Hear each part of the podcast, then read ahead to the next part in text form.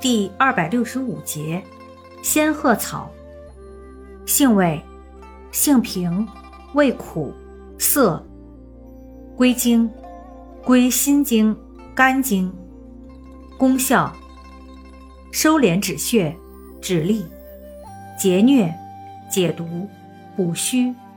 属止血药下属分类的收敛止血药。功能与主治。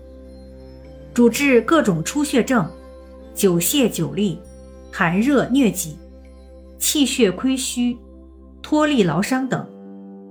药理研究表明，仙鹤草有明显的促凝血作用，能加强心肌收缩，使心率减慢，对疟原虫和阴道滴虫有抑制和杀灭作用。此外，仙鹤草尚有抗菌消炎。抗肿瘤、镇痛等作用。